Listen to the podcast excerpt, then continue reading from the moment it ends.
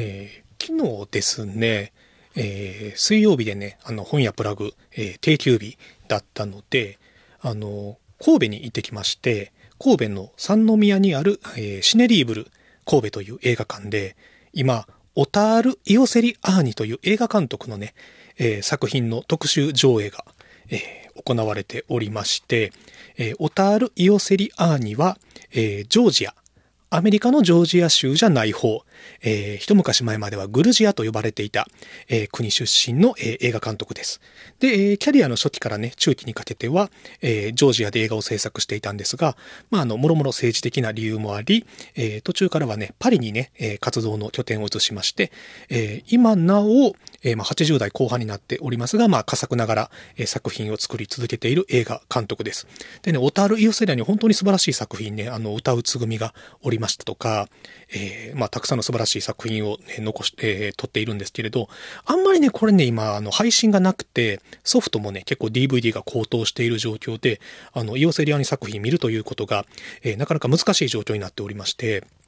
で、えー、さらには今回の特集上映に際しては、あの、日本劇場初公開作品等もね、結構あるんですよ。で、えー、そうした中で昨日見てきたのが、えー、唯一、えゲオルギアという映画で、え、このゲオルギアというのは、え、ジョージアの、え、ジョージア語、え読みだと思います。え唯一、唯一漢字ですね。え唯一無二の。唯一ゲオルギア。えこれは、ジョージアという国の、え歴史、え成り立ちから、えまあ、え、キリスト教の伝来、え、そして中世、え、イスラム、えー、教国とか、またはモンゴル帝国とか、え、そうした、え、大国の狭間で、まあ、時に戦場になり、時に統治者が変わりながら、え、そうした中世の歴史から、え、そして、えー、とソ連の影響下に、入ることになる、近代、そしてソ連崩壊後の、え、まあ、内戦、等々の、歴史をね、え、246分にまとめた作品なんです。そう、246分、4時間超、あるという、作品で、昨日、え、10時20分かな ?10 時20分から、上映が始まって、終わったのがほぼ3時前ぐらい。間にね、ちょっと途中休憩を挟んで、という長丁場の作品でね、見る前はね、結構大丈夫かなとね、思ってたんですけれど、えー、いざの映画が始まって、まあ見ていると、あのね、246本4時間超全然長くない。えなんならこれね、本当にね、あの、体力と、えー、生理的な、えー、催すもの、食欲とか、えー、喉が渇いたとかね、トイレに行きたいとか、そうしたものに耐えられるならば、本当にこれね、8時間でも全然見続けられるなと、え思うほどね、素晴らしい作品でした。えーまあ、あの、そのドキュメンタリー映画ではあるんですけれど、えー、このジョージアの、えー、長い歴史、そしてその中での、えー、人々の営み、え近現代の、まあ、複雑な現在の現在まで続く政治状況をどのようにしてね、え表現しているかというと、えこれは、え様々なニュース映像であるとか、え記録映像とかの引用で作られているんですね。さらに、えー、まあ、この、えー、記録映像、ニュース映像に加えて、まあ、まあ、これもあの、ある種の記録映像ですけれども、ソ連時代に作られた大量のプロパガンダ作品であるとか、そしてね、やっぱり面白かったのがね、あの、これまでのジョージアで作られた様々な映画、ジョージア映画史の中からの、えー、作品、えー、この中にはね、日本では、まあ、まあ、見る機会がないだろうなという、え作品から、まあ、日本でも公開されたような、え有名な作品等々、様々な劇映画からの、え引用で、え作られているんですね。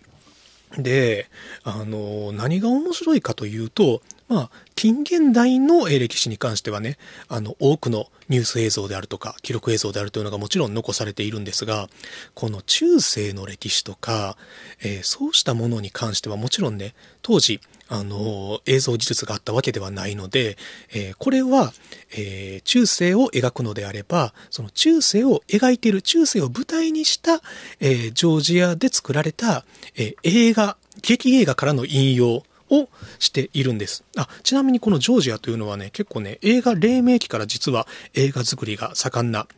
えー、国で、本当にね、あの、戦前からね、かなり今見てもね、レベルの高い映画がね、撮っているんですね。で、あの、そう、これがその面白いというのが、えっ、と、なんていうかな、もちろんその、例えば中世を、えー、紹介するのに中世の映画を使うと。まあ、これはある種その物語的なね、引用ではあると思うんですよ。えー、中世に行われた戦争というものを、えー、その中世の戦争のシーンを使ってね、えわかりやすく見せてくれる映像で。というのに加えて、あのこれがその記録映像とかね、ニュース映像と、あの、並列した形でね、え使われていまして、まあ、えー、なんていうかな、その、それがフィクションであろうが、記録映像、ノンフィクションであろうが、そこにはね、実は大差がないというのが、あの、劇映画であれ、その、まあ、もちろん物語自体はね、フィクションではあるんですけれども、映画というものっていうのはね、その、フィクションであろうがノンフィクションであろうが、役者であろうが素人であろうが、カメラの前にね、人が存在することには、実は変わりがなくて、そうした意味では、あの、カメラの前に確かに存在していた人々のドキュメントとも、実は撮れると思うんですよ。それは、あの、みんな、その、劇映画であるならば、あの、その映画の中の登場人物たちを見ていると思い込みながら、実はそれはカメラの前に存在している人たち、存在していた人たちの演技を見ているわけでもあって、その演技している人のドキュメントでもあるんですよね。というようなものがね、その劇映画とか、ドキュメンタリー映像、ニュース映像とかがね、あの、並列に、並べられることによって、今見ているのは間違いなくこの100年の中、ジョージアで存在していた人たちの営みを見ているんだっていう気がね、まあメタ的な見方なんですけれども、すごいしてきて、そうした意味でこれは、あの、ジョージアの歴史を描きながら、同時に、えー、まあ約100年のジョージアの映画史を見ているようなね、気にもなってきて、なので、まあもちろんこれはジョージアの国というもの、歴史文化風習、そして人々を伝えるためのドキュメンタリー映画ではありつつ、ある意味ではこれ本当にね、ジョージ映画史への参加、映画の映画でもあるなと思って、そうしたことを考えながら見ているとね、本当になんていうかこの映画というものの愛に包まれるというか、改めて映画っていうメディアすごいなというものをね、えー、ひしひしと感じられる、えー、4時間でした。あの、本当にね、退屈することがね、まあなかったですね。というのも、まあ、あの、映像の引用で構成されている作品なので、あの、すべての引用にはそこにはあの、イオセリアーニの意思があって、いわばイオセリアーニが見せたいものだけが並べられているので、あの、惰性で撮られたシーンであるとか、まあ、たまに劇映画であるシーンとシーンをつなぐためだけに撮られているような説明的なショットっていうのがね、ほぼないんですよ。なので本当にこの一瞬たりともスクリーンに隙がない。えー、作品でね、えー、これはぜひね、この246分、なかなか家で見れるあの、見ようと思うとね、えー、根性がいると思いますし、まあ、そもそもね、あの、DVD 配信ない作品ですので、お近くの劇場でね、かかっている場合は、あの、本当にこれはちょっとね、行ってみて損はないんじゃないかなと思いますね。まあ、ただね、あの、シネリーブル神戸はね、この、イオセラニ特集自体が午前中だけという、なかなかハードルの高い時間帯の、えー、上映になってるんであれなんですけれども、まあ、その地域によってはね、上映時間も違うでしょうし、えー、ぜひぜひあの、お休みがあった場合とかね、あの、夜やってて仕事終わりに行けるような方は、えー、唯一、リオルディア以外にもね、素晴らしい作品、ヨーセリアに本当にたくさんありますので、ぜひ行かれてみてはいかがかなと思います。で、えー、っと、これがその、朝の10時20分からのね、上映ということで、なかなかやっぱその、朝一で和歌山から神戸に行くのはしんどいなと思って、あのーまあ、火曜日の夜からね、前入りしてね、あの、万全の体制で、えー、この寄せない特集を迎えたんですけれども、まあ、たまたま、えー、火曜日の夜に神戸に行って、その日がね、3月7日サウナの日、えー、全然意図はしてなかったんですけれども、まあ、あの、毎度神戸に、え行った時は泊まらせていただいております、神戸サウナというね、まあ、関西を代表する素晴らしいサウナがありまして、カプセルホテルがね、併設されておりますので、まあ、神戸サウナに泊まっていたんですけれども、まあ、あの、せっかくあの、神戸に出たのでね、えっ、と、僕は大学時代から、えー、初めてね、就職した、えー、時の会社も含めてね、18から10年ぐらい、えっ、ー、と、神戸に住んでいた時期がありまして、なので、あの、神戸にね、友達がね、まあ何人かいますので、久しぶりにその神戸のね、友達とね、飲んでいてね、今、都会ではどのようなものが流行っているのか、そうしたね、情報をね、えー、聞いていたんですけれどもね、えっ、と、面白いのがね、やっぱりね、神戸ってあの、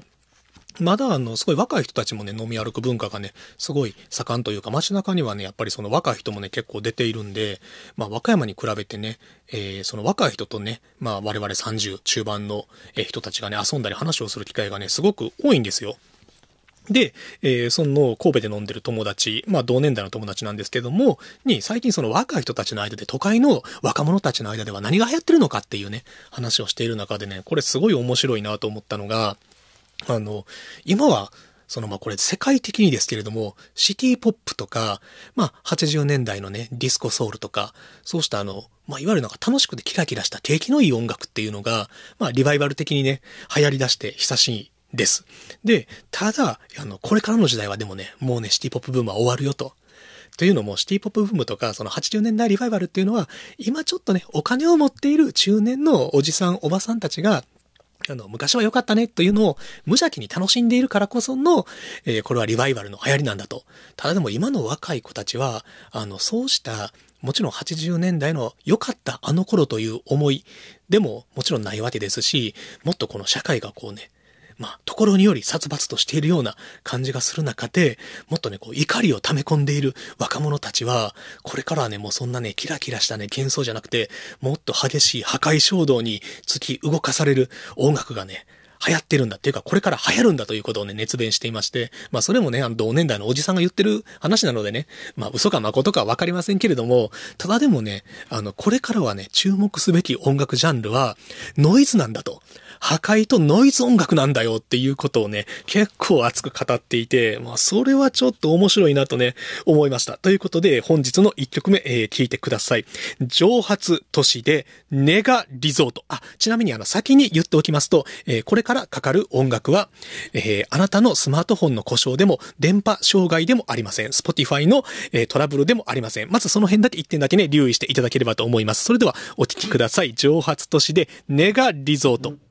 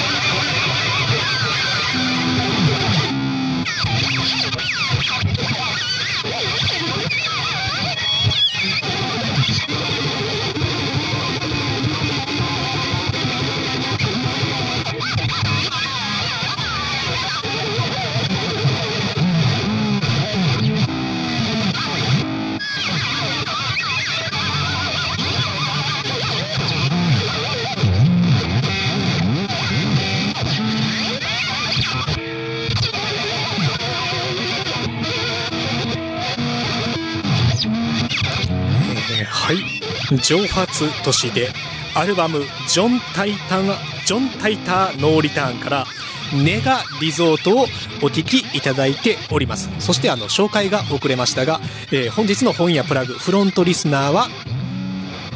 どうも蒸発都市というバンドをやってます。日高と言います。よろしくお願いします。ねえー、本屋プラグフロントリスナー会からの第3の資格、えー、蒸発都市の、えー、ひだやんこと日高さんはい、よろしくお願いします。よろしくお願いします。はい、機械の故障ではありません。そうそうそう。はい、ね、えー、機械の故障でも電波障害でも Spotify のあの音声トラブルでもございませんという、ね、岩谷自動車って感じでね。えー、っとね、ごめん、今のわからなかったな。あの和歌山ローカルの、うん、あの今でも流れてるんかな、うん、あのちょっと有名な CM で、うん、テレビの画面が突然真っ暗になるんですよ。で無音になって、ね。はい、そしたらえってなるじゃないですか、テレビ見とって、放送事故かなと思って見てたら、ちっちゃく下にこれは機械の故障ではありませんみたいなテロップが流れるえ嘘それ見たことないよ。最後に岩谷自動車っていうロゴが出て終わるえそんなとんがったことするのローカルで。これね昔よく流れてましてね。マジで？もやってるかな、まあ、YouTube でもね、うん、なんかこの間ふと思い出したらあったんです。あでも YouTube、うん、あの和歌山ローカル CM 映像あるもんね、うんうん、という 機械の故障ではありませんから連想されるワードがそれでございました。はい、はい、えー、申し訳ございません。いえとんでもございませんですよ。ねえー、ちなみにこのネガリゾート、はいはい。まあこれタイトルの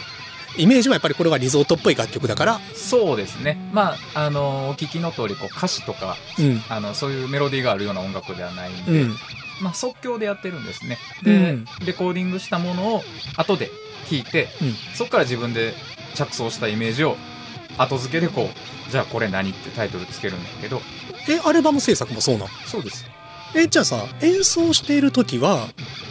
リゾートっぽいいやそんな狙いはないです情念に任せたまま。どんなんかなってこう聞いて、うん、後であなんかこうリゾートっていうワードと、うん、あとこの前についてるネガっていうのが、うん、ネガポジのネガ、うん、なんか裏焼きしたようなリゾートみたいな。なんかそういうなるほどね。はいはいはい。って言われたら今一瞬映像が浮かんだ、ね、裏焼けされたリゾート地のなんかこう、ね、歪んだ色の写真がね、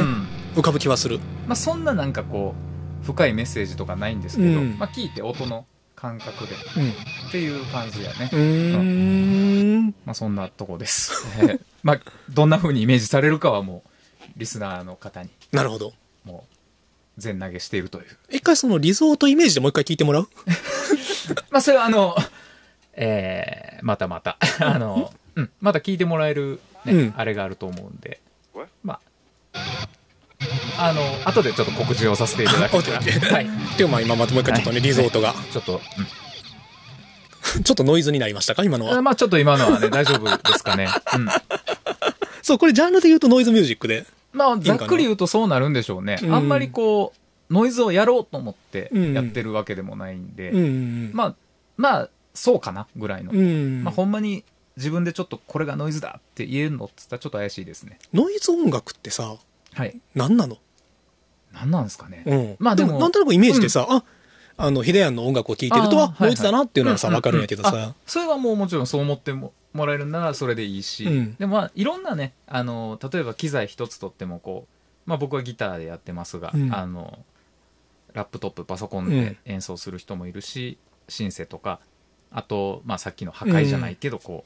う、なんか、物叩いたりとか、こう、鉄板をこうぶん投げたり、こう、いろいろしてるっていう。ね、まあそういう物理音のね、うん、ジャンルもあるし、まあ、なので、ノイズって一口に言っても、あの、結構ね、あの、奥が深いというか、いろんなジャンルがあるんで、まあ、そうそうそう。でもさ、それってさ、今、あの、聞いてくださった方ね、うん、えー、お分かりかどうかわからないんですけども、今のね、音楽ね、ギター一本なんですよね。そうですね。重ねてもないよね。うん。冒頭のなんか、わーわーって言ってるとこだけ、うん、サンプリングで。サンプラーのちょっと、あの、おまけみたいなのつけたけど、うん、まあ基本一発ですね。とね、普通のギターで、ギター一本鳴らしてるだけの。そうだよね。うん。やってるっていうのはすごい面白いなと思って。っていうのもさ、あの、改めて今回まあさ、ヒデヤにさ、はいはい、あの、カモメとお寿司が忙しいから、うん、え、第3のフロントリスナーとしてさ、え、来てもらいたいなと思った時に、まあもちろん上発のさ、曲聴いててさ、で、ノイズってさ、まあこの、特にこの上発都市に関してはね、何が面白いかっていうとさ、あの、メロディーと歌詞がないわけじゃん。ないね。うん。でさ、メロディーとさ、歌詞ってさ、うん、ある種のさ、まあ音楽ではあるんやけれども、うんうん、どちらかというとさ、物語的なものやん。ストーリーに近いものがあるやん。まあそうやね。展開とかね。ねそうそうそう。うん、でも、それがさ、物語があることによってさ、実はさ、音が見えにくくなってるというかさ、あの、例えばこの曲のさ、歌詞とかサビがすごくいいよね、なった場合に、歌詞のメロディーがいいよねとかさ、歌詞が泣けるよねとかはさ、あるとしてさ、でもさ、それ聞いてる時に、じゃあ、そのサビの部分で、何の音が鳴ってましたかって聞かれた時にさ、答えられない人ってさ、結構いると思うよね。ああ、まあね、メロディー、を重視に聞いてる人はね。メロディーとさ、うん、歌詞はわかるけど、えその時は例えばやけども、ギターが2本なってて、バックでエレピがちょっとサンプリング的に流れてて、ドラムはこれぐらいのビートで、あの、音がどんな音で構成されてるかっていうのがさ、逆にストーリーの影に埋もれてしまうところってあると思うけどさ、逆にノイズってさ、本当にそのストーリーがない分だけ、今音が生まれてる瞬間っていう、うん、もうその音ができてる音楽を鳴らすっていう本当にその情念の方がさ、うん、うん、まあ先立ってくるやん。それを生で受けると、音っていうのはこんなんなんだぞっていうさ。あでもまあ音好きやからっていうのがあるんちゃうかな。うん、もちろんメロディーのやつでもレコード普段聴いてて、うん、あ、このエレピの音ええなとか、このベースええなって思うのと一緒で、まあ、なのであんまりね、こう深く考えてないとか、音が結構好きなのかな。歌うとか。もちろんその自分がリスナーとして聞くときは歌のレコードもよく聞くし。歌のレコード歌のレコード。うん、お話が入ってるやつじゃない。うん、まあね。そうです。だってあの、初めてさ、ひだやんと知り合ったのがさ、うんうん、もう10年ぐらい前かな ?10 年かねどうですかねうん。まあまあ、7、8年以上前で、うんうんうん、で、多分さ、初めて会った時に、一回だけね、あの、和歌山市駅のね、バーで会って、あ、そうやね。で、私全然覚えてなかった、うん、で、3年後ぐらいに、DJ イベントでね、たまたま一緒になって、その時に、あ、わしとしては、初めましてやったんやけど、ひだやんが、あの、こいつ覚えてるってなったんよ。あ、そう。でも徐々にあれ。あの、喋、うん、ってて、あれもしかして、あの時会った人。うん、まあ実はその後喋ったら、あの、島ちゃんと、えー、僕は同い年やったとか、うん、まあそういうのが分かってくるんやけど、その時、そう、一回こっきりでね、うん、会って、そっから、まあ、僕もそのお店、たまに行ってたけど、うん、まあ常にいてるわけでもないんで、ね、そう。で、その一回こっきりで会った時にした話が、あの、 Berryz工房の小遣いアップ大作戦という曲すごいいいよねっていう話で 盛り上がったということで、あ、小遣いアップ大作戦の話で盛り上がった人やっていうのを思い出した。小遣いの人っていうイメージが。っていうね、あの、歌の音楽も聴くもんね、お互い。まあそうやね。なんで Berryz工房の話になったのかわかんないけどね。まああの曲はすごいね。あれもでも音よね。ダブですごいかっこいいっていうさ、音作りが。でもなんか、そう、しまちゃんがその時すごい熱弁してくれて、でまあ、あの、別にアイドルソング嫌いとかじゃなくて、うん、あの、聞いてはいるんやけど、うん、まあ、知らんかって、その曲。え、待ってごめん。わしとしては、すごい、あ、お前もベリーズ工房好きなんで、二人でものすごくベリーズ工房で盛り上がったぐらいのイメージやったんやけど、違ったのか？まあ、歴史はどんどんこうね、修正されていくもんなんで、もうそういうことかもしれない。マジか、こう、一方的にベリーズ工房を押し付けたような形の日ではあったのか？あのー、そうとも思いますね。いやでも、なんかこう、そのアイドルソングとかを、別に僕アイドル、例えばアイドル好きな人オタクとかそういうのがあんまないし、うん、まあ実際自分もアイドルあの、聞いてたりしてた時期もあるから、だからそれをもっと掘り下げてこう音楽的にこうすごいんやっていう切り口で喋れる人っていうのが今まで会ったことなかったから、まあもちろんその楽しみ方もわかるけど、こう誰々ちゃん推しとかい。はいはい、まあそれももちろんあり、けどこう、この楽曲がこう素晴らしいね、みたいな。まあ最近ね、あの、め、アイ、あの、アイドルオタのめんどくさい一ジャンル楽曲派と言われるね。なるほど。えー、まあまあ、そういうね、切り口の人で、っていうので多分記憶が残ってたっていう、うん、そんな感じですな。そう、でもたださ、はい、その間にさ、もう、あの、蒸発都市、ヒダヤンがさ、どんどんビッグになっていってさ、あの、いや、だってさ、このアルバムですよ、ジョン・タイター・ノー・リターンですよ。これだってさ、はい、あの、台湾のレーベルからね、あまあ、そうね、えー、カセットと CD がリリースされてるの？えー、カセット？カセットが、えー、っと、多分、現物はちょっと日本に届いたのも少なかったし、うん、向こうで流通してるのもそんなにないと思うんやけど、うん、まあ、あの、何本かちょっとリリースされて、ね、で、えっ、ー、と、バンドキャンプですね。うん。うん、なのでさっきしまちゃんが、あの、もう一度っていうのは、もし、あの、ここじゃなくても聞けるぞっていう、ね、聞いてみたいという方がいらっしゃったら、うん、あの、バンドキャンプで一応視聴ができる、ダウンロードもできるのかね、えー、バンドキャンプというあの音楽配信サービスがあります。バンドキャンプと、えー、カセットの両方リリースで、うん、で、今回かけたのはちょっと、まあ、えー、今予定としてはこれを CD でもちょっと作ってみようかなっていうね、うん、やっぱり物として残したいなみたいなね、うん、CD 売れやんって言うてますけども、うん、そんなまあだってさあの時もさ、まあ、台湾のレーベルからリリースしてるしあのー、あれよ台湾のライブも呼ばれて行ってたよまあまあまあ。ツアーしてたやん、台湾ツアー。あれコロナ前やったかな？コロナ前やね。台北と台中で。ね、うん。で、さらにね、その後、あの、香港のラジオで音楽が流れたりさ、蒸発都市の。あまあね。ちなみにその、台湾ってノイズシーンがあるの？あるね。あるんや。あのー、ちょっと残念ながら、えー、ちょっと亡くなったんやけど、うん、えーと、去年か一昨年か、うん、あの亡くなった人がいたんだけど、ディノっていう、あのー、台湾のミュージシャン？のミュージシャンの人が、まあ、その人があの結構初めてあの向こうのシーン。はいはい。でえー、っとあの日本のあの大友さん、大友しみさん、うん、アマちゃんのね、うん、交流があった人その人が結構すごい初めて、うん、まあもちろんその他にもいると思うんやけど、自分がこう断片的に誰かに聞いた話なんで、まあその人が中心で結構シーンっていうものができつつあって、実際ライブ行ってあのそういうジャンルの人とかと対バン、現地の人とかいっぱいいたんやけど、みんなすごいレベル高いし、あのお客さんとかもねすごいなんかいいなと思ったのが、うん、初日ライブやって、うん、次の日、うん、あの知らんお客まあまあ当然誰も知らないけど、お客さんが来てくれてて、昨日どこどこでやったやろ、うん、あツアーやからね何か所かでやるからね。あ昨日どこでやあそこでやりましたよっつったら、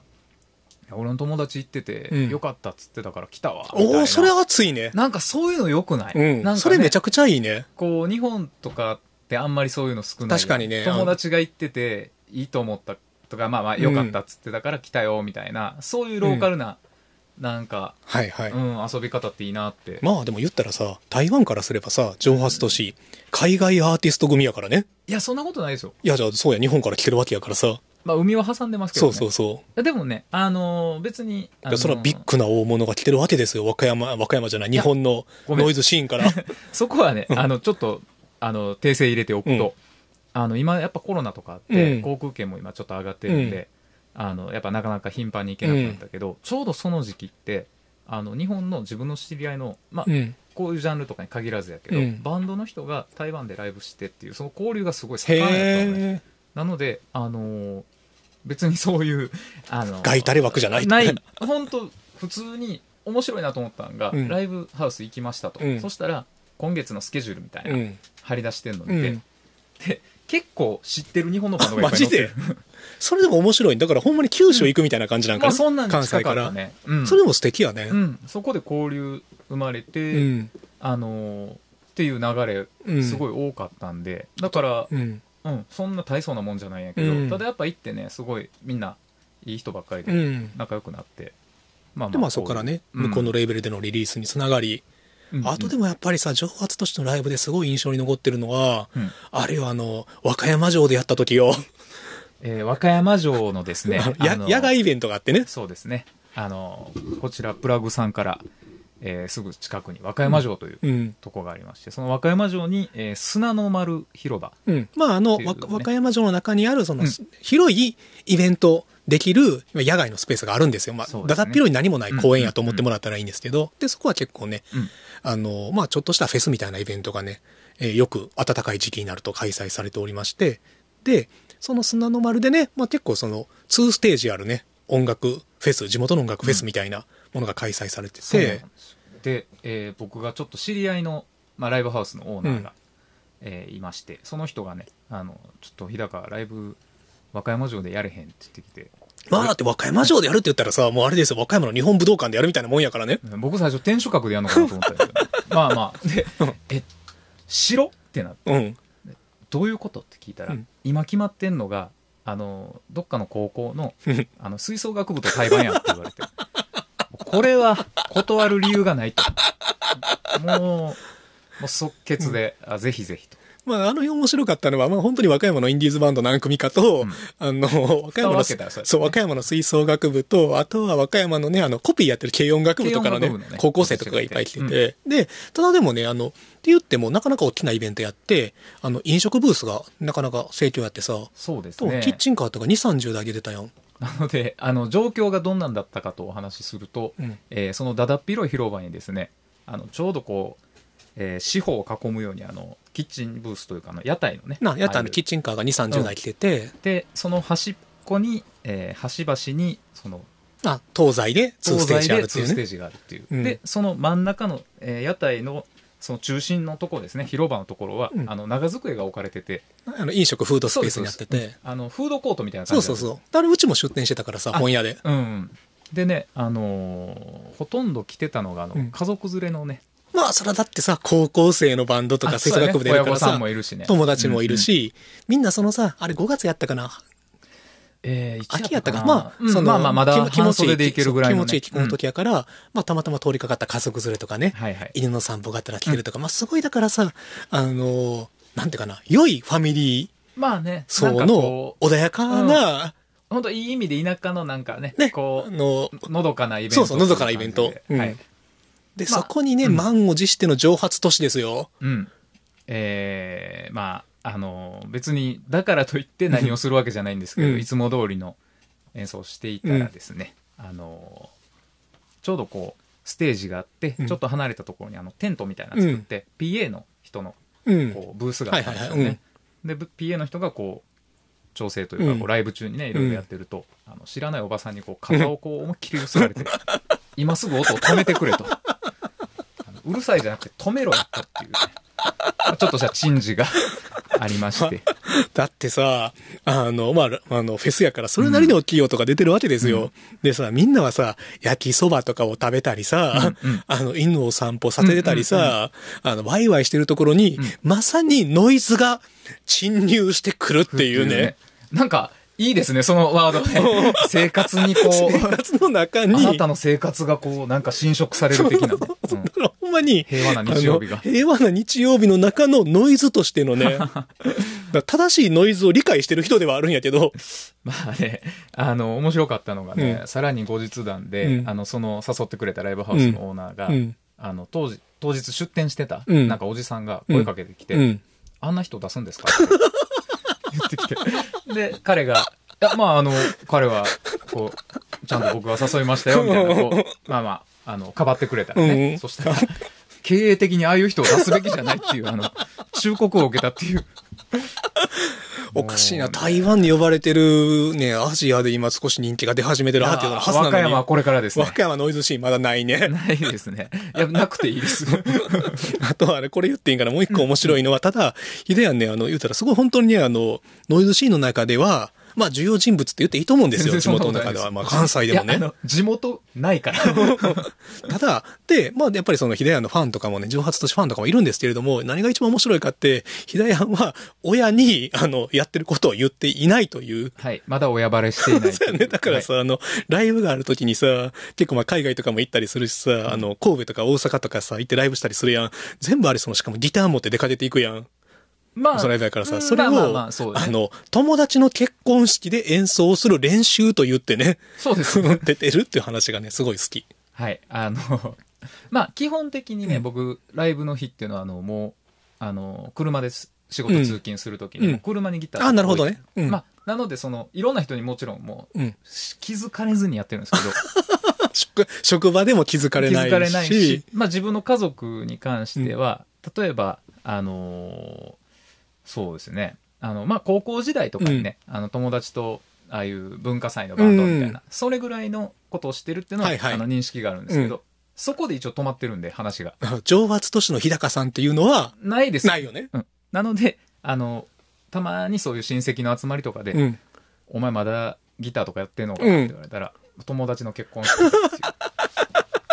でもさ、ないけどやで、もしさ、街中でさ、あの、ひだやんとお父さんとかお母さんが歩いてる時に、うんうん、わしがこうさ、まあ、わしはひだやんって呼ぶからあれか、うん、まあ、あの、ファンの人がさ、たまたま通りかかってさ、あ、蒸発さんやんって言われたら、どうする？いや、そんなん無視しますよ。そんな何を言ってるんだと。蒸発さんってな。ただ恥ずかしかったのはね、うん、昔、大阪にライブ行く日に、あのー、まあ、ちょっと、今日みたいな格好というか、まあ、普通にこう、あのギター背負って、うん、こう電車乗ってたら、うん、あの電車の席にあのちょうど自分がこうつり革持って立ってるすぐそばに、うん、あのおばあちゃん座ってたんですよ。で「あんた何してんのよ」って言われて。おばあちゃんってあのお年寄りの一般名詞じゃなくて祖母です。いやちょっとあの友達に会いに行くんよっつって、ギター持ってね。で「ああそうかい」っつって。で、まあ平和にね。うん、まあね。うん。まあその後やってることがね。まあさすがにちょっとライブ、ライブハウスにおばあちゃんは誘いにくいかな。ああ、おばあちゃんも来るって。うん。うん。まあね、ちょっと暗い話になりますけどね、うん、おばあちゃん亡くなる前に一回誘っとくべきやったんかもしれないね。反応に困るな、今の は。それ反応に困るやつやな。まあね、まあまあまあ。でもでもさ、蒸発都市のライブってさ、うん、基本的に即興やん。はい、アルバムも即興やしさ、うん、じゃあでもおばあちゃんが来たらその時はおばあちゃんが来た前提の即興になるもんね。まあそう。そしたら、そしたらそこでいきなり、あの、FGC コードの展開が生まれたかもしれないよね。どうですかね。まあでもおばあちゃんはさておき、うん、やっぱりあれやったんちゃいます？あの、お城でおった人たちは、こう平和なね、まあ、そうやね。団らんをこう、ちょっと邪魔されたわけまあ、まさに破壊がそこに来たからね。ねえ、それは、まあでも、こっちは別にね、邪魔してやろうとかじゃない。してるじゃないよ。呼ばれて言ってんのやもん、やるしかないですからね。そこでなんかだってさ、あの、歌謡曲カバーとかさ、するわけにはいかんしさ、まあ求められてたのはそこだったのかもしれんけど。まあ、やれって言われてもできないけど、まあでも本当にあの、もう一度でもね、あの、先ほどかけた、えー、蒸発都市の楽曲、まあバンドキャンプでも聴けるんでね、あの、本当にこれギター一本で、どうやって鳴らしてるんだろうっていうのをね、想像すると結構ね、またあの、面白い聴き方ができると思うんですよ。えー、本当に、だから本当にこれギター一本だけなんですよ。エレキギター一本でああいう音が鳴るっていう。ね。まあそうですね。うん。まあ面白さもあると思いますのでね、ぜひぜひあの、ご興味ある方聞いていただければと思いますし、はいはい、結構蒸発都市、えー、神戸、大阪含めね、各地でライブ活動もしておりますので、まあ、蒸発都市のね、ツイッターとか見てもらったらライブ情報も出てくると思います。うすね、うん。ツイッターの、えー、なんていうのかな、あの、トップのところに、うん、バンドキャンプのあの、URL が載ってるんで、ね、まあ、もし、もし聞いてみようっていう人が。か何か今破壊衝動にこうするものがあるかもしれんよ、みんながイライラしてる人とかさ。いや、僕は別にイライラしてないですよ。してるよ。ひだやはどっちかって言ったら、あの、家、うちよりも綺麗やし、まっとうな生活をしてるからね、すぐ髪の毛落ちてたらコロコロするタイプやん。そうですね。うん。まあ、そんなとこですね。うん。はい、まあ、とてもライブはね、あの、パフォーマンスとして見るのもね、すごい即興なんで、えー、今そこで何かが生まれてる感じっていうのはね、うん、あの、すごくすると思います。おすすめなので、ぜひ行かれてみてはいかがでしょうかというね、こちらも。はい。はい。ということで、あ、改めまして、あの、本屋プラグ島田です。そしてね、えー、今週のフロントリスナーは、ハイパーメディアグレーターの日高です。はい。ノイズやな 今のギャグもちょっとなんかノイズな感じがしましたね。まあちょっとこう、軽やかに滑っていった感じでね。あのはい、ということで、あの、まあ、秀山本当にね、今、あの、フロントリスナーといってね、本屋プラグラジオはいつも、えー、私、本屋プラグ島田と、あの、もう一人、あの、えー、和歌山のミュージシャンをはじめね、あの、話を聞いてくださる方を無理やり連れてくるという形式でやってるんですけれども、まあ、秀山はね、本当に、まあ、かもめも忙しくなってるし、まあ、まあ、本音を言うとやっぱりね、3人4人でね、本屋プラグラジオ回していきたいなとね、思ってるんで、はいはい。うん、まあ、満を持して。まあね、ひょっとしたら今日で、あの、最終回になるかもしれないっていう。あんな音楽は流すべきじゃないと思いますっていう、リスナーからのお手紙が来た場合は、えー、打ち切りますんで大丈夫です。そうなった場合はもう、はい、あの、貼り付けにされる覚悟はできてますからね。はい。まあ、ただね、ちょっと秀谷が来てくれたということでね、今週はね、破壊と創造特集。ビルドスクラップ。ビルドスクラップ、いきたいと思います。なので、えっと、今週も、本屋プラグラジオ始まります。そして、日高さん、今日はよろしくお願いします。はい、よろしくお願いします。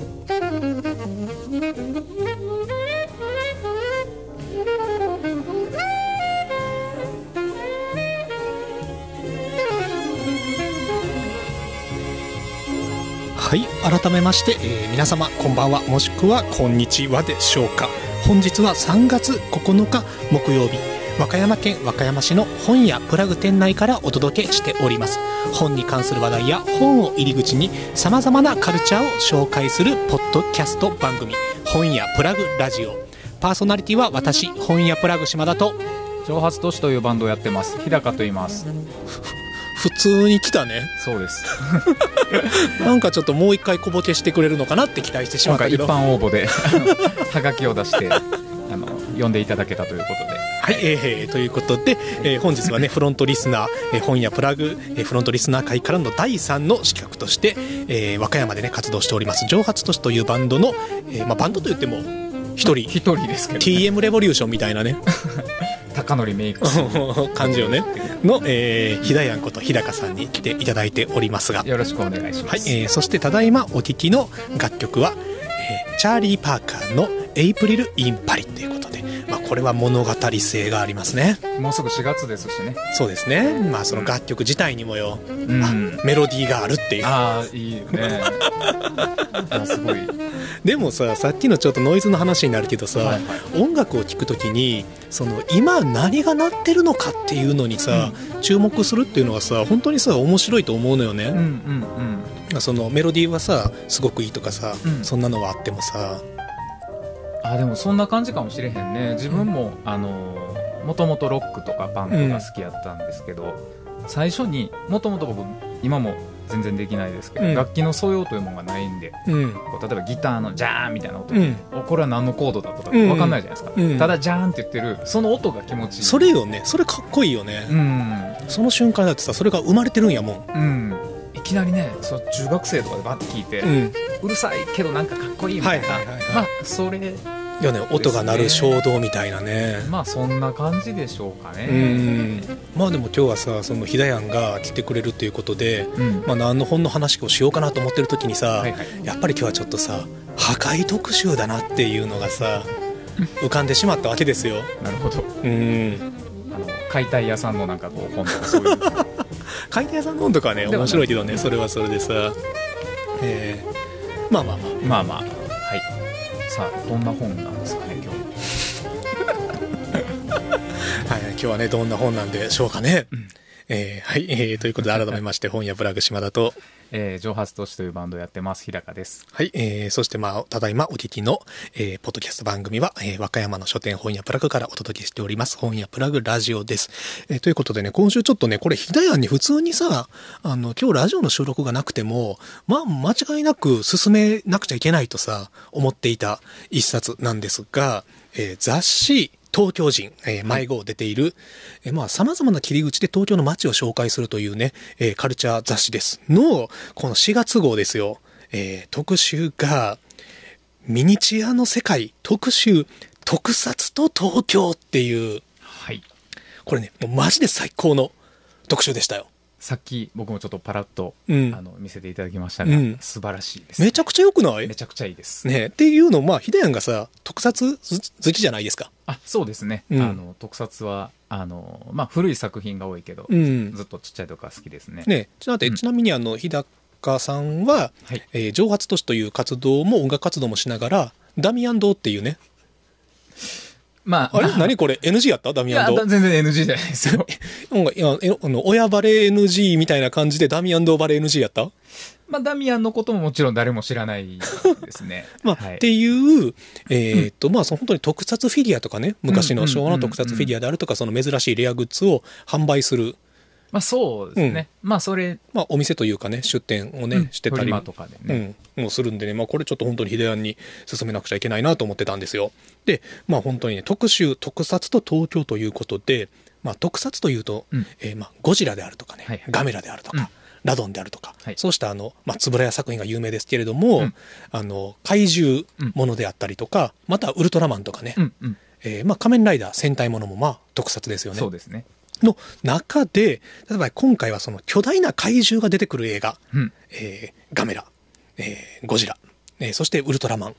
の中で、あの、これもそうです。本当に物語が面白いっていうのもあるんですけれども、うんうん、もう一個の注目は、その怪獣とかね、巨人がどのような場所で暴れてるかっていうと、街中で暴れてるわけですよ。街中で戦うわけですよ。で、ねうん、そうした中で、特にね、昭和の時期はね、VFX とか CG がなかった時代は、これを全部手作りのミニチュアで、東京の街、とか、まあ、東京に限らずですけれども、そうした場所をね、一から設計して作っていた。で、何のために作るかというと、壊されるためだけに作られてたっていう、その中でミニチュアがどのような東京の街を作ってきたのかという特集なんですよ。ねだからでもこれ、あの、改めて見て、あのー、まあ、新宿副都心であるとか、うん、新宿副都心はゴジラでよく壊される街ですよね。はいはいはい、とか、まあ、ガメラ3に出てきた渋谷であるとか、まあ、場所も入れあれば、そのランドマークとしてやはりこの印象に残るのは東京タワー。東京タワーですね。ね。あのー、ガメラ空中大決戦でね、うん、ギャオスが巣を作ったりもした東京タワーですよ。っていうのも、もちろんこれは東京タワーをね、作ってるわけなんですよ。うんでそれがどのように作られてきたかでやっぱりこれすごい面白いなと思ったらそのガメラの場合はこの東京タワーを作った時のすっごい事細かな図とかがね、載ってるんですよ。で、単純に、あの、ぽい模型を作ればいいっていうだけではなくて、うん、このまあ、えー、ガメラの場合は、ガメラ、えー、大怪獣空中決戦か、はい、空中大決戦かな、ごめん。の、えー、ガメラ、大怪獣空中決戦ですね。の時はさ、この東京タワーがポキリと折れて、うん、そこに、えー、ギャオスが巣を作るわけじゃないですか。はいはい、なので、どうすれば綺麗に折れるのかっていうので、あの、折れるところだけをこう特殊なね、素材で作っていたりとか、うんうん、そうした苦労話があったりとか、あの、近年やっぱりこの特撮技術っていうのが日本の技術が改めてその世界的にも注目されていて、そうしたその特撮美術というね、世界で、えー、すごいあの偉大な貢献をされたあの、井上康之さんのお仕事が乗られていたり、はい、あの、つぶらやで活躍された、うん、えー、まあ本当にあの日本特撮美術界を代表する巨匠ですよね。の、あの、本当にこれ井上特集と言っていいんじゃないかっていうぐらい、その井上さんの、えー、残したノートであるとかのね、資料と、まあどうしたお仕事をされてきたのかっていう、まあ記事がね、もう本当これ読み応えがすごいっていう。うんうんで、まあ、あの、井上作品で有名なのは、まあ、本当にいっぱいあるんですけれども、まあ、やっぱりあれですよね、あのー、まあ、日本沈没とかもそうですよ。キングコング対ゴジラもそうですよ。ただ、あの、自分で見て時、初めて見た時も、やっぱりこいつはすごいなと思ったのが、あれですよね。もう、あれ、あれって言ってるのが、そのタイトルが出てきてないっていうことなんですけども、あれですよ。あの、空の大怪獣ラドンですよ。はいはい。福岡の。そう。あの、福岡の岩田屋デパートっていうね、デパートが、えー、ラドンに破壊されるっていうね、まあ、クライマックスに近いシーンがあって、うんうん、その岩田屋の凄さ？ヒデはもちろん。あ、もちろん、見てます。すごいよね。すごいよね。うん。うん、まあ、これちょっとあの、えっ、ー、と、雑誌の中の本文からの引用ですけれども、今ちょっとなんかあの、店内のノイズが入ってますね、おそらくね。そうですね。ラップ現象が。今ちょっとあの、店内であの、ラジオを収録してる向こうでは、ちょっとあの、普段の書店作業もね、並行して行われていまして、そのね、ノイズがね、時たま入るかもしれませんが。心霊現象ではないないですって。はい、大丈夫です。あの、機械の故障でもございません。はい、ございません。えー、の、えー、これちょっとごめんなさい、本文からの引用ですけれども、この井上さん、ミニチュアではなく本物を作っていると。うんうん、えー、ラドンが舞い降りた博多天神の岩田屋デパートは、その形状はもちろんのこと、屋上に据えられた遊具、壁面の看板、1階から伸びた西鉄電車の線路、周囲の道や建造物に至るまで取材の際に存在したものが一つ一つ徹底的に再現されている。当時の博多を知る観客は馴染みの風景に突如ラドンが舞い降りることに心底驚いたはずだ。この作品のための福岡の採寸スケッチブックには脅威を感じ得ない。屋上の、えー、鉄柵の形状、ガードレール、信号機、商店街のアーケード、橋の欄干の間隔に至るまで、その形状と、えー、寸法が執念とも言える密度で書き留められているという。そう、素晴らしいですよね。あの、街並みを再現しようと思ったら、さっきの東京タワーでもそうやと思うんですけど、あの、一個のものをリアルに作るっていうのも、それだけでも十分大変ですけど、うん、周りの建物と、そのパースがね、ね東京タワーだけ極端に大きくてもおかしいし、うん、もうだ街全体を全部。作るしかないもんね。ねだって、東京タワーだけ映すわけにはいかんもんね。うん、背景全部映るわけやからさ。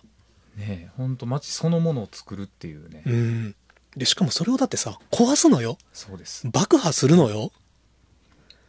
これはだからねねえっていう。で、それを、あの、撮影の時とかに、やっぱり NG で、うまく壊れなかったりした。うん、でも、その途中、前、前段で、うん、まあ、怪獣とかが暴れてるわけやから。うん、ってことは、撮り直しってなったら、そのセットからやり直さんとダメなの。そうやんね。そうやん。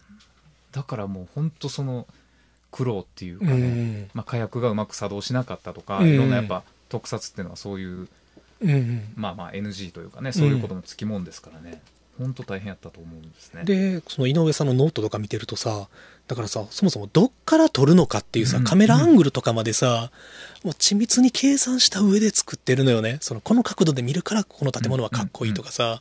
この角度で見るからあの撮影がうまくいくとかさ、とうとうその技術面でも面白いしそのあの、今、あの、ヒデヤンが、えー、ため息をついたのはね、パラパラっとめくったシーンに帰ってきたウルトラマンの第一話。そうですね。うん、ザザンとタッコングが映り込んでます。勝ち時橋ね。うん、東京のね、ね、で、やっぱりその、あの、特撮から見る、特撮の、えー、ミニチュアから見る時代性っていうのも実はあって、うんうん、それは多分当時はどこまで意識されてたのかわからないけれども今見るとねやっぱり当時の街中が再現されている失われた街がそこにはあるっていうの一点とやはりそのまあこれもあの本文からのほぼ引用ですけれどもあのね、えー、ウルトラマンとかウルトラマンセブンっていうのが、まあ、ウルトラセブンです。今、今一番やったらか間違いした。はい。気をつけてください。今危なかった。ごめん。本当にうかっとしてました。特撮ファンの前で。気をつけてください。ごめんあ。あるある一番やったらあかん間違いやったね。大丈夫です。普段は知ってるのよ。ウルトラセブンよ。ウルトラマンセブンじゃねえよ。はい。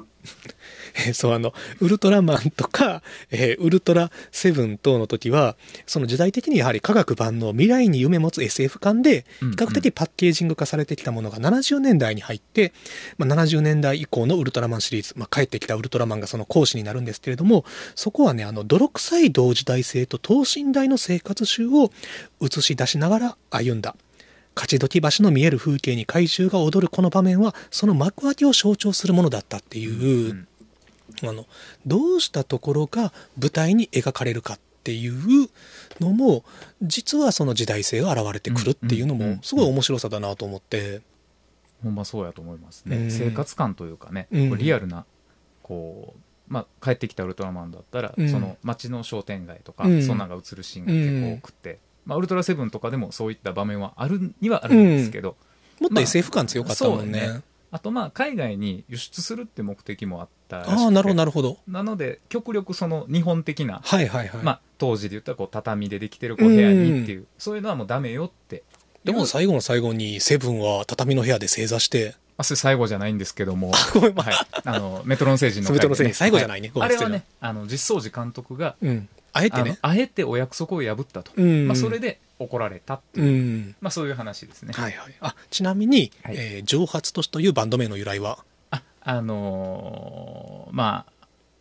あもうお気づきの方もいらっしゃるかもしれないですけど、うん、ウルトラセブンでね、うん、あのそういったサブタイトルの回がありまして、で、えー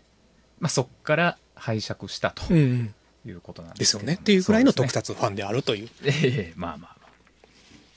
いやだからさあとはまあ、フランケンシュタインの怪獣サンタ対ガイラになるとさ、はい、羽田空港がね舞台になってるっていうね。そうだからこれそうだから羽田空港ってさ、うん、あのまあ、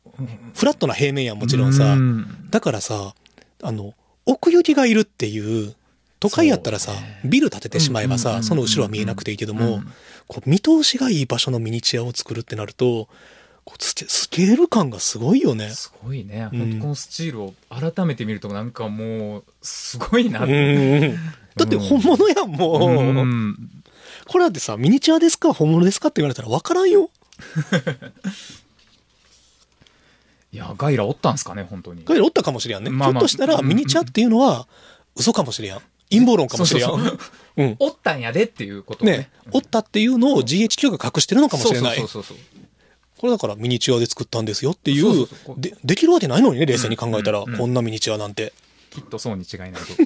僕も思ってます。でもっていうのを思わせるぐらいのね、うん、だからさこのこれもさ、えー、これは、えー、ガメラ大怪獣空中決戦の撮影現場の写真やけれどもさ、はい、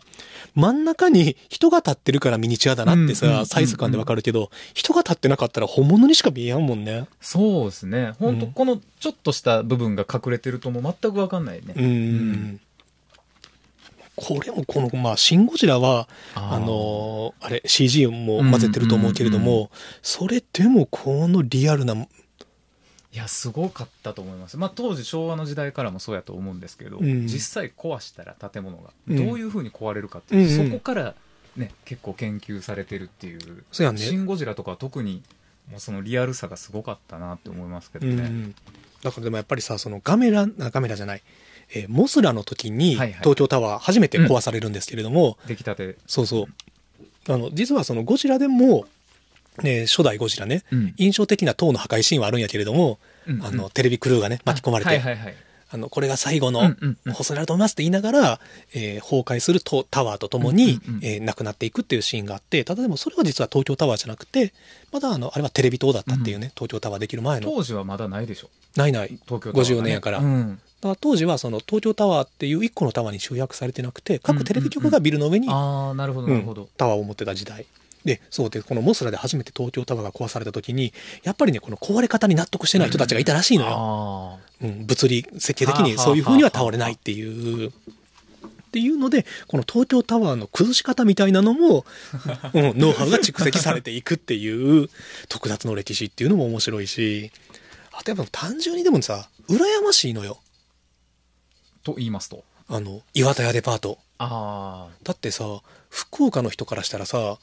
あの、懐かしい自分たちの街っていうのがさ、映像でさ、うんうん、残るわけじゃん。うん、ミニチュアとはいえよ。そうよね。うん。うん、それこそさっきの冒頭のね、ジョージアの映画の話とちょっとリンクするとこもありますよね。虚構ではあるけども、そこにあの現実に自分らが住んでた街並みの記憶があったりとかっていう、それはすごくね、いいですよね。でそれを再現しようとした人たちがいたっていう時点でさ、うん、その再現した人たちの前には本物の街がもちろんあったわけやから、うん、まあ、そこでね多分手を抜いてさっきもこうミニチュアの縮尺とか街全体をちゃんと作るっていう、うん、そこを手を抜いてたらきっとそうはなってないわけで、まあ、ねこれほどまでにね、残ってなかったやろうしだこれだから、和歌山とかあったらだってさ絶対ブルーレイ買うやん。ああ昭和のブラックリ町そうそうそう昭和の。ゴジラが壊すそうそうとかのキングコングが、あの、謹慎ですけど壊しといてほしかったですね。そうそう、丸小百貨店、うん、とかね。に登るとかさ、うん、まあ、それこそ和歌山城でいいわけよ。そうですね。うん。うん、いや、本当にでも最初は、それこそ特撮の黎明期は、うん、その街を壊すってことで、うん、クレーム入れる人も多かったらしい。らしいね。リアルすぎるし、実際のその企業名とかが入ってたりするから、うちを壊すってどういうことや、ね、逆に今だったらもうね、あの誘致したい。なるよね、うん、でもね岩田屋デパートはこの当時からもうもろ手わけて OK やったらしいよ。ああなるほど。だからもう先見の明があるわけよ、うん、普通嫌よ営業中のさ自分たちの思い入れがある建物が壊されるっていうのはさ。確かにね、うん、それは嫌ですね。でもただやっぱり歴史が経ってみて時代が流れてみれば、うんうん、本当に残しといてよかったなっていうのはさ、ね、なるよね。きっとその、まあ、さっきもねちょっと話してたけど空撮でこう、あの自分たちの街をこう撮るっていう技術が当時そんなになかった、ね。そうそうそう。だからそれが特撮っていうものによって実現するっていうのはすごいいいことよね。だからさあの当時の街並みを再現してるとは言いつつ実は当時の人たちが見れなかった角度から街を捉えてるっていう側面もさおそらくはあるのよね。そうでしょうね、うん、多分ラドンの時代なんて絶対ねそんなまあ空撮映像、ね、写真はさあったかもしれんけど。あるやろうけどそんなそんな普及してないやろうからね、うん、でもラドンはさ、うん、昭和の特撮史の中でもさ今見てもトップ10に入るぐらい面白い映画よね。めちゃくちゃ面白いですね。かっこいいしね。ストーリー面白いし、特撮技術、あの、ひょっとしたら眉間の方は、って言っても模型なんでしょ？って言っても昔の撮り方なんでしょ？って思うかもしれんけど、見たらビビるよね、ラドンは。もうね、ネタバレになるんで、ちょっと、もう、見てからのお楽しみってことにしたいですけど、うん、本当にこれどうやって撮ったんっていうシーンなるよね。いまだに僕分かんないシーンがありますね。橋の下くぐるとこ？まあそうなんですけど、そんなバラしちゃって。それはまず、それをネタバレと呼ぶのは、めんどくさい特撮ファンだけよ。そうですか。別にラドンが橋の下を通るシーンがあることはネタバレでもなんでもないよ。そうなん まあね、そんな。あれだからそう、な、なぜわからんかっていうとさ、当時多分飛行機やからさ、はいはいはい、ワイヤーを通してるはずやのに、うんうん、それが橋をくぐるっていうのがさ、どうなってるんだいっていう。しかも、コクピット目線からさ、そうですね。くぐっていくやん。うんうん、あれはビビったし、すごい、まあ、トップガンほどとは言わんけれども、でもリアルよね。うん。まあ、あの、よくさ、ちょうど僕ら、あの、まあ、どの世代でもそうやと思うんですけど、うん、あのこういう特撮ヒーローに男の子ハマって、うん、でちょうど保育園のあの年長さんっていうんですかね、うん、小学校上がる手前ぐらいになるとちょっとませたやつとかが、これ中に人入ってるよ。これ模型やでみたいな、はいはいはい、そういうこと言い出すやついるじゃないですか、ね、お兄ちゃんいる子とか、うんうん、で自分も例に漏れず、誰かにそれを言われたんですよ。そこで火ついてしまってね。逆にすごい。そうよね。これを人が作ってんのかと。正しい、正しい。本当に。うん、もうそれでね、あのー、その保育園のあの卒業ある、うん、将来の夢書く欄あるじゃないですか、うん、でみんな警察官になりたい,、はいはいはい、野球選手、で僕もうその時からちょっと意思を固めてまして、あのつぶらやプロに入社したいとマジで？言ったんですよ、うん、もう企業名もちゃんともう、はいはい、もう俺はここに入るぞと思ってたんで、いい話よで卒業式に、うん、あのすり上がってきたアルバム見たら、うん、あの円谷プロに入社するじゃなくて、うん、怪獣のデザイナーっていうなんかふんわりしたものに あの置き換えられてまして。微妙に違うよね。そう。微妙に違うよね。ちょっと大人を信じられなくなった初めての経験という。それは教育上よろしくないよね。ねえ、まあ、今考えたらそうやってねもう成田徹先生とかすごい人はいるんですけど、まあ、まあ、怪獣デザイナーのねウルトラマンデザインされた方ですね、言ったことと違うことになってる。はい。はいはいそっからがちょっとね。まあでもさこの東京人とかでもさやっぱり特撮っていうのがさ、うん、もちろんめちゃくちゃお金かかるわけよ。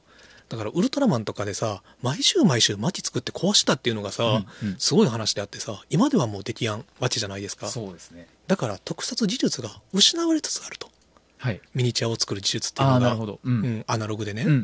ん、でそうした技術を未来につないでいくための,、まあその子供たちにいかに特撮技術というのを伝承していくかっていう、ね、次世代にどう残すかっていうの、えー、小特集があったりしたりね。いや面白そうですね。読み物としてこれめちゃくちゃ面白かった。白いですね。でなんかそのさっきのねコンテのあの写真であったりとか、図面であったりとか。写真と図面がめちゃくちゃ多い、ね、資料としてもすごいね、充実してるし読み物としてもいいし、うん、あと写真もまあ言い出したらきりないけどね。全部 全部かっこいいっていうね、うん、本当に。うん。いいですね。だから東京人はさこれ迷子迷子特集がさすごい充実していて、うん、もう迷子迷子がこのテーマに沿った学術書と読んでもいいぐらい。のね、ボリューム、まあ、コラムもね読みやすいコラムもすごく多いのでね、これやっぱ東京に住んでる人は東京人もね、敵購読したらいいよ。残残してほしい。東京人ね。東京人。っていうのも、実はね、関西には大阪人というね、あ、そうなんですか雑誌があったんですよ。はい、数年前まで。でそれは、まあ、東京人はね、えっ、ー、と、これ、都市出版という会社が出してるんですけれども、大阪人に関してはね、大阪市の外郭団体が作ってたのよ。うん、あ内容はじゃあ全然異なってたあ、でもね、近しい形、迷子、その特集があって、でで、まあ、どっちかっていうとその大阪の、まあ、郷土史であるとか、はいはい、そうしたものを掘り起こしていくみたいな、うん、まあでもほぼ東京人と同じような、あの目的を持った雑誌やったんやけどこれをね、えー、当時の、えー、大阪市長だった橋本さんがいらないと。余計なことしやがって、うん、いらないということで、えー、外郭団体のそうした事情を打ち切ってしまって、うん、廃刊になったというね。あ残念ね、まあ、これもね破壊という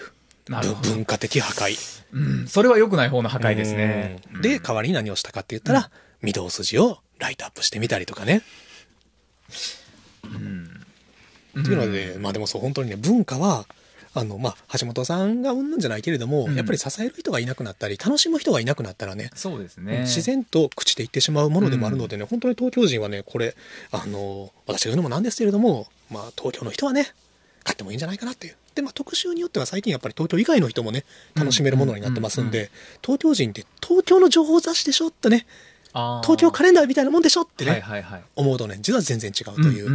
うん。ね、僕もちょっとそういう偏見があったから、うん、うん、あの23区おすすめスイーツみたいな、うん、絶対 絶対関係ないなって、ね。うん、週末行くべきみたいな。大人の隠れ家、割烹とかね。じゃないってないんです、ね、うんはい、えー、東京人ね、すごい面白いです。今でも全国の書店で販売しておりますと思うので、ぜひぜひ、あの、ご興味ある方、手に取られてみてはいかがでしょうかということで、えー、もう一冊ね、今日はちょっと紹介したものがありまして、これも破壊に関する本ですが、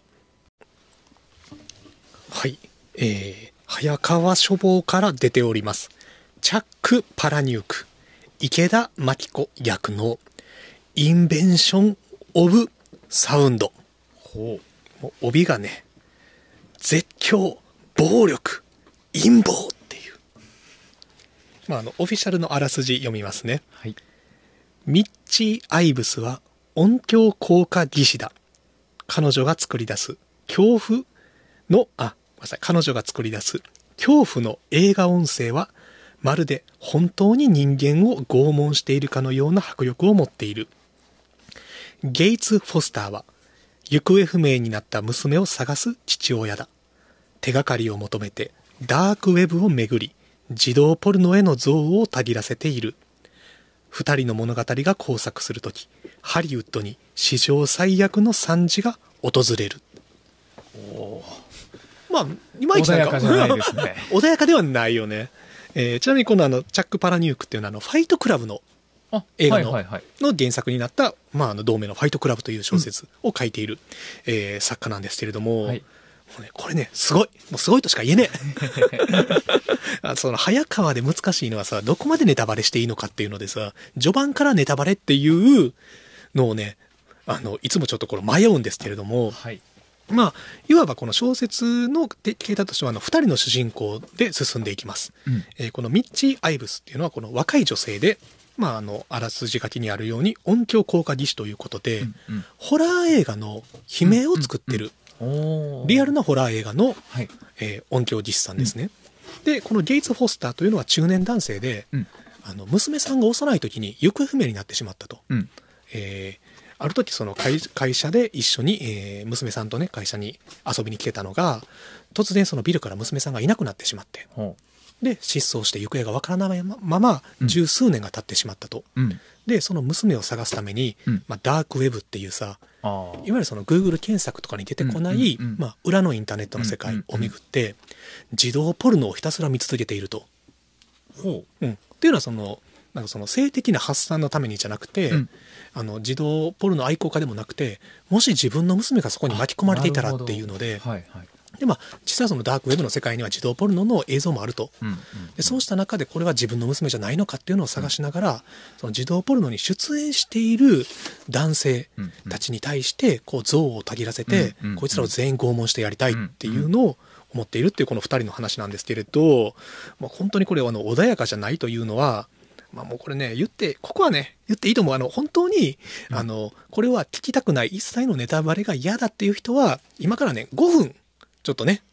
あの、時間を先送りして聞いてもらうといいと思います。はい、今からの序盤のネタバレをします。うんまあ、これだったらね、これ序盤のネタバレをしたところで面白さが半減するわけではないのでね、えっ、ー、と、このミッチー・アイブスが作る音響効果、ホラーの声、えー、人間の叫び声ですね。本当に人間を拷問しているかのような迫力を持っていると書かれてますが、うん、本当に人間を拷問しています。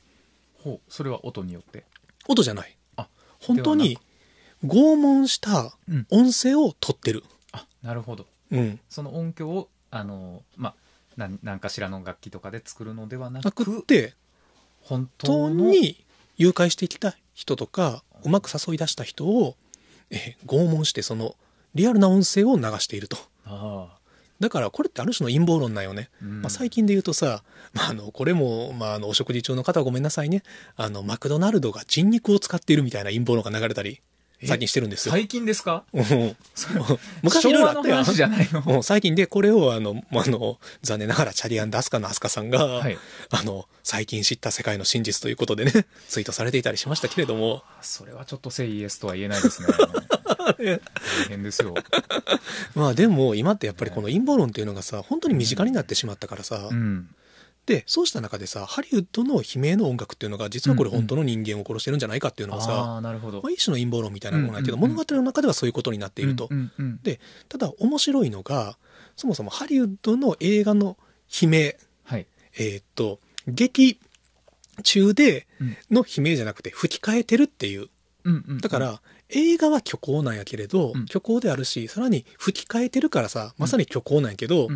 でもその音声っていうのはリアルっていう。ああなるほど。でただもう一つ面白いのはこれリアルなんやけどただこれ実はリアルな音声でもないのよ。うん、っていうのも彼女はこのハリウッドの人間を拷問する音響効果界の音響効果技師会の中でトップランナーを言ってるんやけれども、うん、なぜ彼女がトップランナーでいられるかというと、うん、その人間のリアルな悲鳴をさらにミックスしてるのよね。ああなるほどなるほど。一番人間の心理に訴えかけるような、あの音のバランスを調整して調合してると、素材はリアルなんやけど、だからそこでそもそも、えーと、虚構の中でリアルがあってでもそのリアルですら虚構っていうああなるほど、うん、そうやね。それ自体加工したものや、ね、そうそう。だからそこにリアルなんてないっていう、メタ的な複雑な構成になってるっていう、面白い、ね、うんで、えー、このゲイツ・フォスター娘を探している方は、そのダークウェブを巡りすぎて、うん、あの身の回りに子供を連れてる男性とかいるとするやん、うん。うん、全員が児童ポルノの誘拐犯に見えると。あその人はその人で娘さんを探すっていう目的やったけど自分もまたそのダークウェブに侵されてしまってる。そうダークが侵されてるというかそのダークウェブの世界にのめり込みすぎてしまって、見える現実が変わってきているっていう。で携帯にその児童ポルノに出演していたものの画像をたくさん貯めてるんやけど、うん、でちらっと公園で子供と遊んでる父親とかを見ると自分の画像送ってきてああいつやってなるのよね。でも違うのよ、うん、似てる人ね、似てる見えないっていう、うん、でも彼からしたらそれはさ似てるだけでさ今日こうないけど、うんうん、それがリアルに見えてしまうっていうそういうねこの現実と虚構の間を物語のメタ的なテーマとしてすごい緻密に行き来している、うんうん、でこの2人の人生が交わった時にどうなるのかっていう。その構成が面白いねすごい。でまあもうこっからは中盤以降はねぜひ読んでいただきたいんであれなんですけれども、うん、壮絶な破壊がやってくるという。まあ、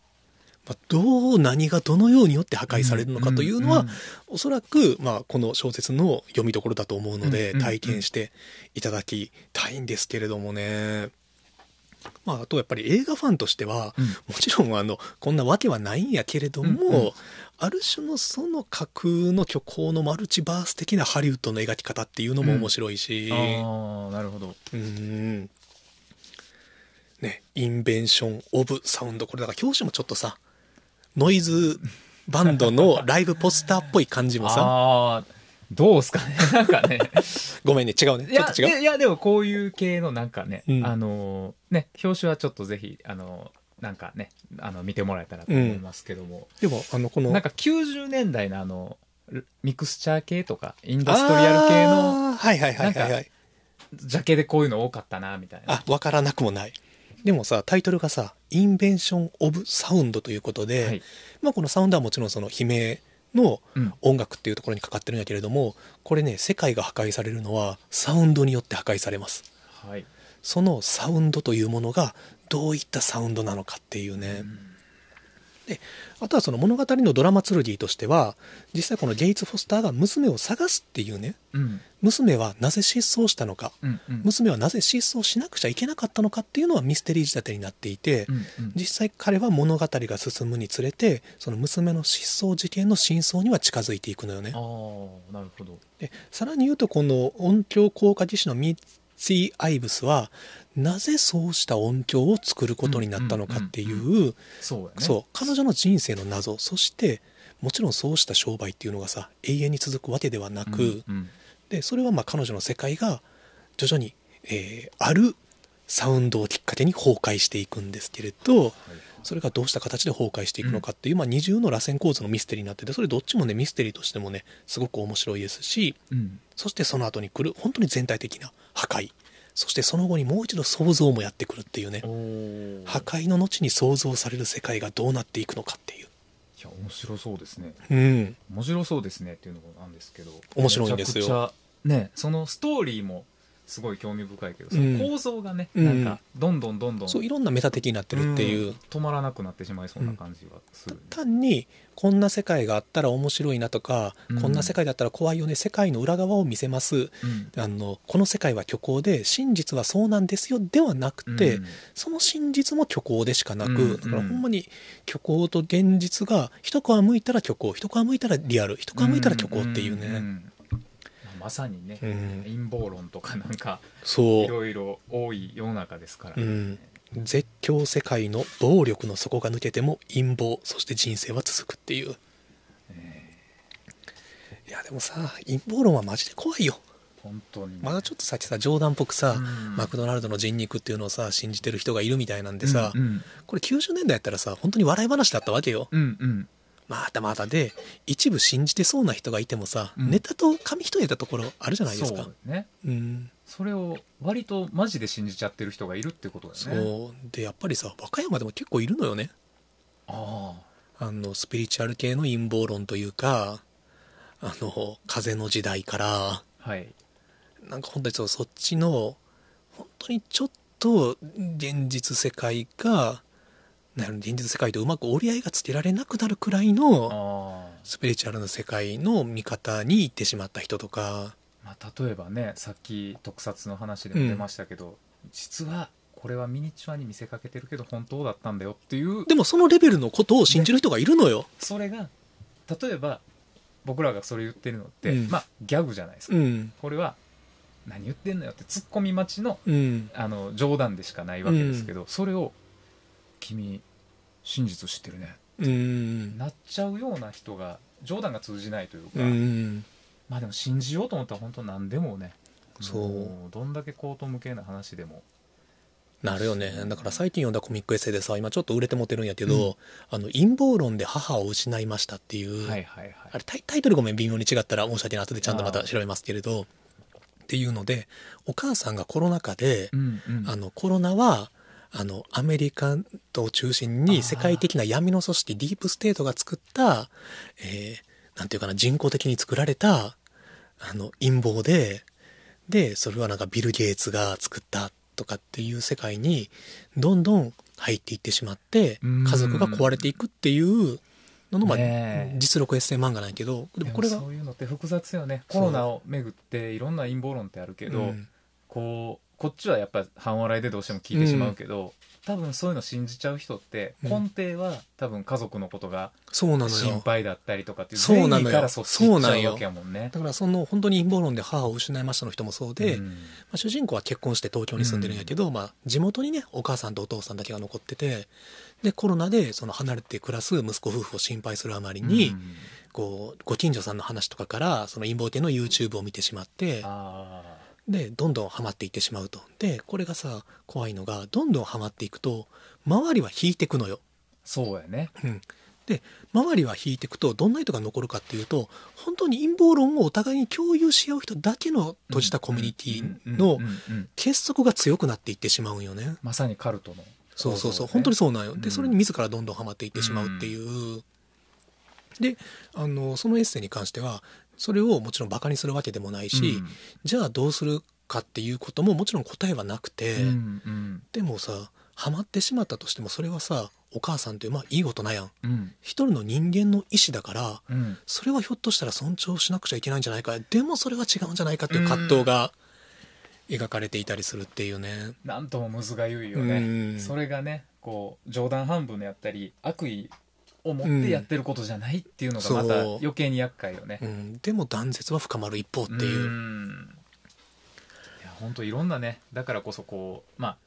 あのいろんな情報に触れていろんなものに興味持って、うん、まあね、っていうのがやっぱ大事なんかなとは思いますね。そうね、うん、まあだから本を読んでくださいって言いたいとこやけどさ、まあ、本でもやっぱり陰謀論系の本も今あるからさなんとも言えねえなってなってるんやけど、まあ、いろんな本を読めばいいです。まあそうそうそう。ううん、あでもね、新聞もいろんな新聞読めばいいです。うん、一番いいのはあのそうした世界とか特にその科学非科学的なものに関しては、うん、あの引用元がしっかりしているね、うんうんうん、例えば何かの情報が提示された時にこの情報はどこが出どころなんだっていうことを終える形で注釈が入っている本とか、えデータというのがね間違いないですよということだけは言っておきたいかなという。本当それ大事ですね、うん、あの誰が書いたかも分かんないような、ね、そうそうそう。どこで作られたのかも分からない統計とかね、そんなのはよくねえよっていう、まあ、それは本当みんなあの僕も自分のこともそうですけど、まあ、みんなねあの気をつけていきましょうと、ね、この社会が破壊される前に。前に、できればゴジラに破壊してほしかったです。そうやね。和歌山はね。はいということ、ね、ということであの日高さんどうでしたか？あのフロントリスナー初体験は。いや本当あの大丈夫だったんでしょうかね。大大丈夫でしたよ。ありがとうございます。大丈夫だったらいいんですけども、あ、まあ、あの、告知忘れない間に。あ、はいはい。さっきじゃあちょっと、まずはそうです、ね、こっちの告知からいきましょうか。うん、えっ、と、本屋プラグライブ、えー、今月3月18日土曜日に、えー、バグースの、えー、白川くんと、えー、テくんっていうね、えー、和歌山の素晴らしいアーティスト、ね、白川くんのバグースも超かっこいいニューアルバムが出たばかりです。その、えー、ツーマンライブが3月18日の土曜日にありますね。あとチケットね、多分数枚ぐらいだと思います。結構予約入ってきてるんで、もしご興味ある方はね、ぜひ、えー、ご予約いただきたいのと、えー、来月ですね、4月の本屋プラグライブも決まっております。えー、4月はね、4月15日の土曜日、えー、広島からサイモンさんというね、アーティストが来てくださいます。そして、えー、えー、毎度おなじみ、悲しみかもめとのツーマンになっております。えー、これね、かもめからメモをもらってるんやけど、新しい CD リリースツアーですっていうざっくりとした情報だけが来ております。おそらくこれ、サイモンさんの新しい、レコ発ライブ。レコ発ライブですね。はい、会場限定販売だそうですので、えー、っと、またあの、えー、来月とか、あの、3月18日のライブが終わった後、またね、サイモンさんの楽曲とかもかけていきたいと思います。えー、こちらの方もね、まだちょっとね、詳しい情報はリリース前ですが、4月15日にとりあえずやるよということだけね、うん、えー、チェックしていただければと思います。はい。そして、どうぞ、上発としさん。あ、はいえー、っと告知なんですけどねあの今まさにあのツイッター、うん、あのスマホを見た瞬間にツイッターに通知が入ってまして、何かなと思ったら、あのよくわからない人が、あなたをグループ会話にあの入れましたっていう早速株のやつ？早速陰謀論めいたものが。えー、まあそれも一つの告知なんですが、もう一つが、えー、っと、えー、ライブですね、あの4月8日土曜日、えー、まさにプラグライブの1週間前になるのかな、うん。えー、4月8日土曜日に、えーえー、私上発都市と、えー、プラグライブでも、えー、以前出演されてました、うん、スイズさん。スイズいつきさん、うん、スイズいつきさん。かっこいいねこねかっこいい、うん、僕もライブプラグで見ました、すごい良かった、うん。えー、スイズさんと、えー、そして悲しみかおおっと。これも本プラライブやん、はい、まあこの、えー、スリーマン？スリーマンがですね、えー、実はすごい謎めいた場所で行われまして、うん、大阪の、えー、布施駅と、うん、えー、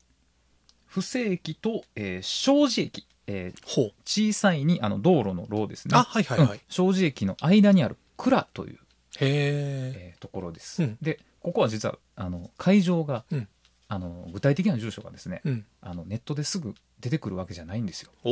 この蔵さんの、あのアカウントもしくは出演者に、うん、あの問い合わせてくださいっていうあそういう謎めいたシークレットな場所になってる。場所らしいんです。でもライブは結構してるみたいで、うん、まあ結構ねあのいろんな人出てて僕も気になってる場所やったんですごい楽しみなんですけど、えー、僕も場所わからないんで。たどり着けたらはい。鴨部さんは知ってると思いますが、うん、あのまああのもしご興味ある方は、えー、出演者およびその、えー、布施駅と庄司駅の間にある倉さんの、うんあのアカウントに問い合わせてみてください。はい、えー、4月8日土曜日です、えー、夜7時からスタートが7時半、えー、チケットが2000円とワンドリンクとなっております、うん、なるほど、はい。まあ、ぜひぜひねあの本プラリスナーの方にはチェックしていただきたいメンツではありますので、はい。えー、ご興味ある方ぜひとも、えーまあ、上発都市のねツイッターとかフォローしていただいたらねそうしたね情報も入ってきますので。そうですね。今日あの流していただいた曲も、うん。まあ、あの URL がね入ってるからね。もしくはダウンロードできるそんな感じです。はい、えー、ということで、あの、まあ、ヒデヤン今週はありがとうございました。いえいえ、あの、大丈夫だったんでしょうか？大丈夫じゃない？ね、ね、今週は破壊がテーマということで。そうそうそう。はい、ちょっとね、本プラもね、ピリッとした感じが出たかもしれないですよ。はい、放送事故にならないように。なってないと思い、はい、思います。はい、えー、はい、えー、エンディングテーマは、えー、ニューアルバムがリリースされたばかりですね。えー、最高のラバーズロックランバンド、えー、バグースの恋の潮石から魔法お聴きください。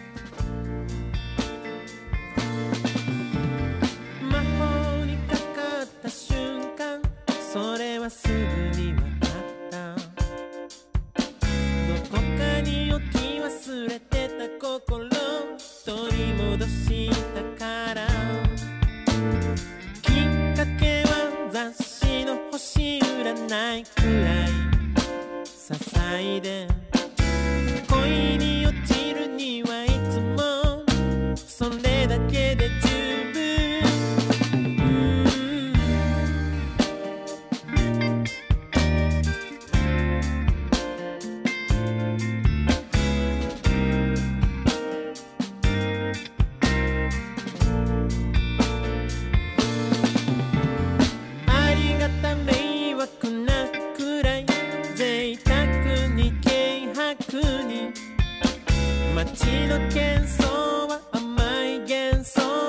になり」「まばたきをしてる間に二人は包まれ」「朝が来るまで寝る間もし」